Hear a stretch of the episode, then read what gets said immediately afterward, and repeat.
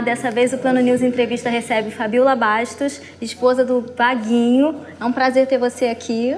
Prazer é meu. Que bom receber você. Muito obrigada por aceitar falar com a gente. Eu que agradeço o carinho de vocês. Estou sempre ligadinha, antenadinha no Plano News. obrigada. Bom, a primeira pergunta que eu queria te fazer é como foi a, a, a sua conversão? Seu encontro com Deus? Bom, na, a minha conversão se deu por conta, na verdade, da depressão que eu tive, né? Uhum. Na verdade, por conta da separação a princípio, que uhum. eu, eu, eu, e meu esposo, o cantor Vaguinho, nos separamos e junto com a separação veio a depressão e através dessa depressão, dessa situação que eu passei, eu recebi um convite de uma amiga para ir numa igreja e senti né, o desejo de ir. Entrei numa igreja, numa tarde de oração. A partir daquele dia, minha vida mudou. Foi no dia que eu aceitei Jesus, numa tarde de oração. Depois de três meses trancada dentro de casa, eu entrei numa igreja e ali aceitei Jesus. E a partir de então, tudo mudou. Então você se converteu primeiro do que ele, né? É, eu me converti primeiro do que o Vaguinho. E você buscou a Deus pela conversão do seu marido? Como foi? Vocês ficaram realmente distanciados? distanciados? Então, nós, é, quando nós nos conhecemos, nós, nós não éramos crentes, né? Uhum. Então, eu, eu era modelo, né? Desfilei muitas das vezes, seminua no carnaval, inclusive, uhum. a minha vida, só para ter vocês terem uma noção de como era. Então, quando nós nos conhecemos, ele, ele fazia parte de, de outra religião, né? de outro uhum. movimento espiritual. E quando se deu essa situação da, no, da, nossa separação, foi a oportunidade que eu tive de conhecer Jesus, uhum. né? Então, conheci Jesus, que é uma longa história, né? Conheci Jesus a partir de então, quando eu ouvi um pastor, um homem de Deus falar: "Crê no Senhor Jesus Cristo e será salvo tu e a tua casa". Essa palavra entrou no meu coração a partir de então eu decidi que eu ia buscar pela minha família, uhum. que eu ia buscar pelo meu casamento e e se deu esse esse foi o pontapé inicial, né, na minha caminhada com Jesus.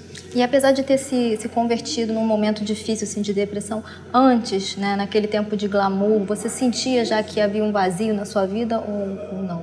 Como era? Sim, sim. Né? Gente, o homem, quando não tem Deus, né, quando não tem Jesus, é, na verdade, o fim é esse. Né? Uhum. Existem os momentos alegres, entre aspas, né?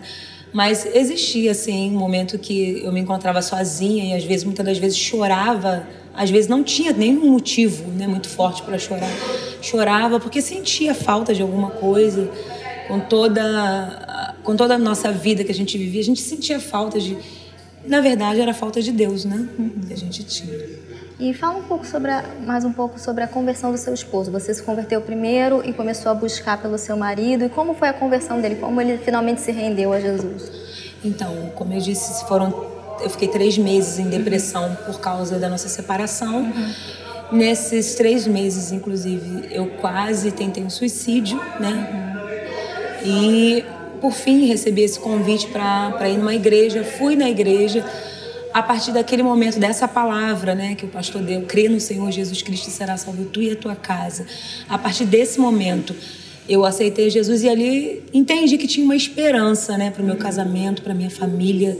Já tínhamos o nosso filho, que hoje tem 21 anos, né, mas na época tinha um ano de idade. E ali eu falei, Senhor, eu quero, eu quero meu casamento restaurado, eu quero minha família de volta. E eu me lembro que a minha oração era essa, mas eu falava assim, eu não quero meu marido do jeito que ele tá, não, porque nós estávamos separados e o Wagner ainda estava na prostituição, nas drogas. E eu me lembro que eu falei para Deus, eu quero ele transformado. E então eu a partir de então eu comecei a buscar, orar a Deus. Eu falei, Senhor, eu, as minhas orações eram essas, eram essas, né? E eu gosto muito de falar sobre isso, não porque não é por mim, né? Mas porque pelo que Deus fez na minha vida e na vida do meu esposo, né? Eu fico até emocionada porque eu vejo, né? Vi e vejo a mão de Deus. Meu esposo era um homem que a sociedade em si, né, falava vaguinho, impossível. Não tem jeito, é. Não tem jeito. E eu recebi muitas palavras nesse sentido. Fabiola, desiste, Fabiola. Eu tinha 19 anos quando aceitei Jesus, hoje eu tenho 39 anos. E nem parece, não né? Não parece. Eu ia falar isso, não parece. Convencida, é brincadeira. Não, mas não parece. E eu me lembro que eu falei, eu, eu tinha 19 anos e as pessoas falavam: você perdeu a sua juventude já com esse cara. Ele te abandonou, você tá com um filho. Mas eu tinha uma promessa, né? E a promessa era essa, que eu se eu cresce no Senhor Jesus, ele salvaria minha casa. E eu me lembro que, para resumir, né, não dá para dizer que nessa conversa, mas depois de um ano buscando a Deus, eu me lembro que o meu esposo, Vaguinho, ele estava trancado dentro de um quarto de motel. E, como eu disse, a gente estava separado, mas ele tinha desaparecido há três dias e ninguém sabia onde ele estava. E a minha sogra falou: Fabiola, eu preciso que você fique comigo porque meu filho sumiu, ninguém sabe onde ele está. E aí e o Vaguinho não sabia que eu estava na igreja. A gente estava separado, mas ele não sabia. E eu falei para Deus que eu não ia falar para ninguém que eu estava orando pelo nosso casamento, que eu tinha aceitado Jesus. Quando eu ia para a igreja, se ele me ligasse, né, eu, eu ia para algum lugar que ele não ouvisse o barulho no telefone. Só que ele não então ele não sabia. Então nesse nessa madrugada que ele estava ele estava sumido há três dias e eu estava com a minha sogra, dez e meia da noite meu telefone toca e era ele me ligou porque ele queria me, se despedir de mim naquela noite. Tinha três dias que ele estava dentro de um quarto de motel, cheirando cocaína e bebendo uísque. Então ele me ligou para. Não foi para pedir oração, porque ele não sabia que eu estava na igreja. Ele me ligou porque ele queria se despedir de mim. Então ele falou: Fabiola, eu estou no motel Condor, no Meia, e eu preciso que você venha ao meu encontro. Eu peguei o carro, né, eu digo isso até hoje, eu não sei ir no Meia, andar no Meia, mas eu peguei o carro e falei assim: me leva. E Deus me levou até aquele motel onde ele estava, nesse trancado há três dias. Quando eu cheguei naquele motel, aquele homem famoso, né, adorado por muitos, à beira da morte, à beira da overdose. Três dias que ele estava trancado nesse quarto de motel e o olho arregalado, a boca torta, a respiração acelerada. E eu olhei para aquela situação, eu confesso para você que eu achei que meu esposo ia morrer. Eu tava, estava orando para a libertação dele, mas o que estava diante dos meus olhos era um homem morrendo de overdose. E como eu disse, ele não sabia que eu estava na igreja. E eu cheguei ali e aquela algumas vozes dizendo para mim: não adiantou nada você orar. Não adiantou nada você pedir a Deus, esse Deus aí, porque ele está morrendo, vai morrer de overdose. Mas eu sentei na cama de costas para ele, ele estava deitado, e eu comecei a orar. A única coisa que eu podia fazer naquele momento era orar a Deus.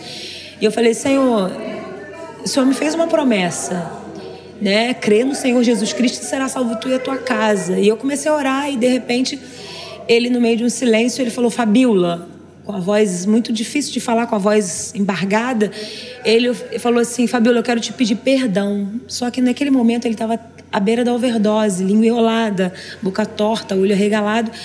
Então ele estava, é, na verdade, se despedindo de mim, tentando uhum. falar, mas não conseguia falar. E ele tentando se despedir de mim, ele falou: Eu quero te pedir perdão.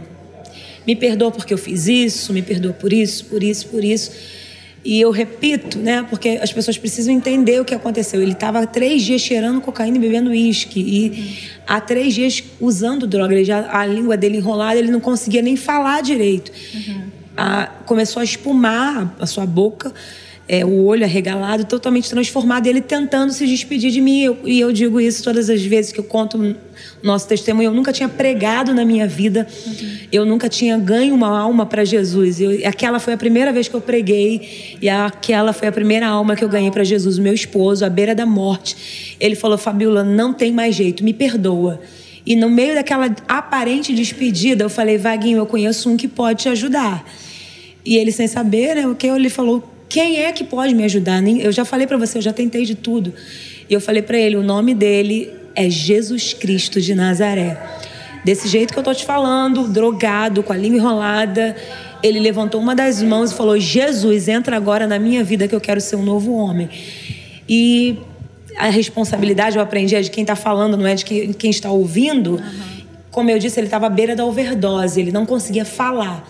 Uhum. Gente, só que quando ele falou Jesus, quando ele falou esse nome, é, as seguintes frases: Entra agora na minha vida que eu quero ser um novo homem. Não tinha mais língua enrolada, não tinha mais boca torta.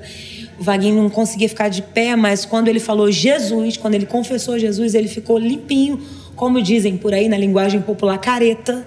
Ele ficou limpinho, se colocou de pé, começou a pular e falou: Fabiola, agora eu sou de Jesus.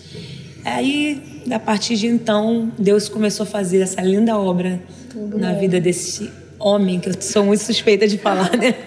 Mas... Claro, e aí o casamento foi restaurado né? E, e hoje em é. dia vocês estão é, à frente de uma igreja. Seu esposo está à frente, você como missionária. Fala um pouco pra gente como foi isso, essa, essa, essa mudança total, você já contou, mas como surgiu esse chamado, né? Vocês passaram anos aí né, de casamento sendo restaurado e tudo, e, e, agora à frente de uma igreja, né, que é a Advec do Recreio. É, nós estamos à frente, na verdade, de um culto, né? Uhum. Ah, sim. É, nós somos a ADVEC, pastor Silas Malafaia. Certo. E congregamos ali na filial do Recreio, a DEVEC Recreio, uhum. que é pastoreada pelo pastor Davi Leal, e o segundo, que é o pastor Davi, é, que é o pastor Bruno Santos, perdão. Uhum.